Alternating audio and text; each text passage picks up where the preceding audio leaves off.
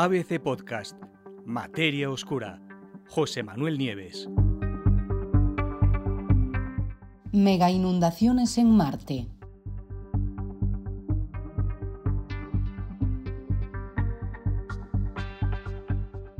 Desde el 6 de agosto del año 2012, el rover Curiosity lleva recorriendo la superficie del cráter Gale, en el ecuador de Marte, y sus datos acaban de dar una enorme sorpresa a los científicos. En ese enorme y antiguo cráter, que, que tiene 154 kilómetros de diámetro, en efecto, no solamente hubo lagos y arroyos en el pasado, sino que fue el escenario, hace casi 4.000 millones de años, de una serie de gigantescas inundaciones. Inundaciones que, según los investigadores, tuvieron una magnitud que han calificado de inimaginable.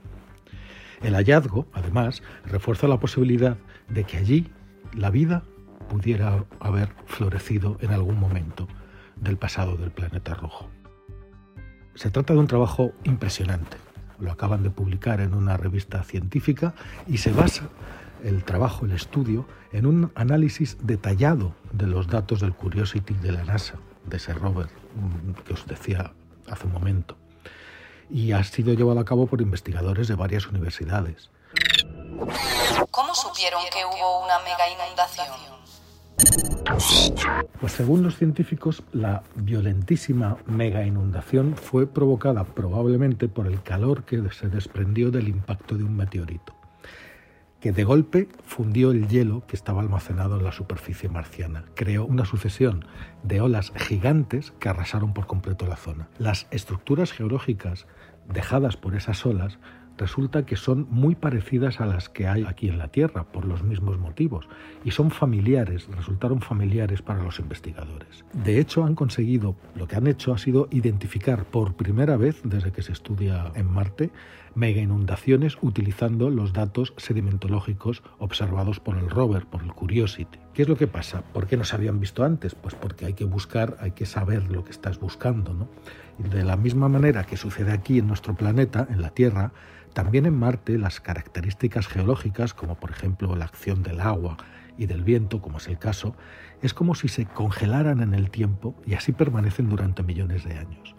Y eso permite obtener una valiosísima información sobre los procesos que en el pasado dieron forma a la superficie de ambos planetas, tanto allí como aquí. En este caso concreto, lo que hicieron los científicos fue observar una serie de grandes ondulaciones en las capas sedimentarias del cráter, del cráter Gale, unas estructuras que se conocen como antidunas. Y tenían estas, estas crestas, estas, estas ondulaciones, unos 10 metros de altura y estaban espaciadas por unos 137 metros una de otra.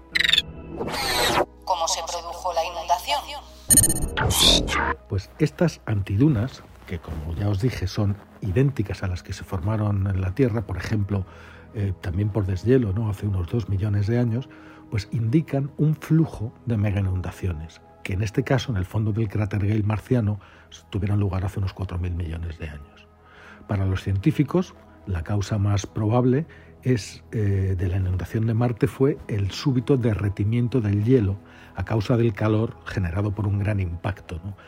¿Qué hizo el impacto? Liberar grandes cantidades de dióxido de carbono y de metano de los reservorios congelados del planeta, el vapor de agua junto con esos gases se combinaron para dar lugar a un breve pero intensísimo periodo de condiciones cálidas y húmedas y el resultado fue que se produjeron durante ese periodo de humedad lluvias torrenciales por todas partes. De hecho, la condensación formó nubes de vapor de agua y esas fueron las responsables de que se desencadenaran aguaceros tremendos que probablemente se fueron descargando por todo Marte. ¿no? Ese agua entró en el cráter Gale y se combinó, que aquí es lo importante, con el agua que bajaba del monte Sharp. Justo en el centro del cráter Gale hay una montaña que se llama Monte Sharp. Y ese deshielo que afectaba a las lluvias, mientras llovía, por una parte entraba agua en el cráter y por otra el agua del monte bajaba por sus laderas. ¿no? Al encontrarse las dos aguas se produjeron una serie de gigantescas y repentinas inundaciones de olas gigantes que fueron depositando esas crestas de grava en la llanura, esas crestas, esas ondulaciones que han detectado los científicos, ¿no? creando ese patrón tan familiar. El equipo científico del Curiosity también había establecido ya hace tiempo que en el cráter, en ese cráter, en el pasado, hubo lagos y arroyos persistentes, es decir, que duraron mucho tiempo, ¿no? cosas que se forman y que desaparecen pronto, ¿no? y que esos cuerpos de agua de larga duración resulta que son unos indicadores excelentes de que allí, en ese cráter, igual que en el monte Sharp dentro de él, eran perfectamente capaces de sustentar vida microbiana. ¿Qué implicaciones tiene eso en la búsqueda de vida en Marte? Pues tiene muchísimas. Lo que han hecho estos investigadores, comprobando estas mega inundaciones, es que el Marte primitivo era un mundo muy activo desde el punto de vista geológico y que el planeta tenía todas las condiciones que se necesitan para soportar la presencia de agua líquida en la superficie. Y sabemos que aquí en la Tierra, donde hay agua, hay vida. Marte, eso ya no se discute prácticamente, fue un planeta habitable. ¿Pero estaba realmente habitado? Esa es la pregunta que queda por responder. Los científicos creen que sí, pero para eso hay que encontrar o bien un fósil de una antigua criatura del pasado o bien algún tipo de microorganismo que todavía pudiera estar vivo. ¿Lo tenemos? Todavía no. Pero los científicos creen que el próximo explorador, el próximo robot explorador de la NASA, el Perseverance, ayudará a responder estas preguntas. Y falta muy poquito para eso porque, como recordáis, y si no os lo digo yo, el Perseverance fue lanzado desde Cabo Cañaveral el pasado 30 de julio. Está en pleno viaje hacia Marte y va a aterrizar en el planeta rojo el 18 de febrero del año que viene, del 2021. Está equipado con una serie de instrumentos específicamente pensados para esta búsqueda.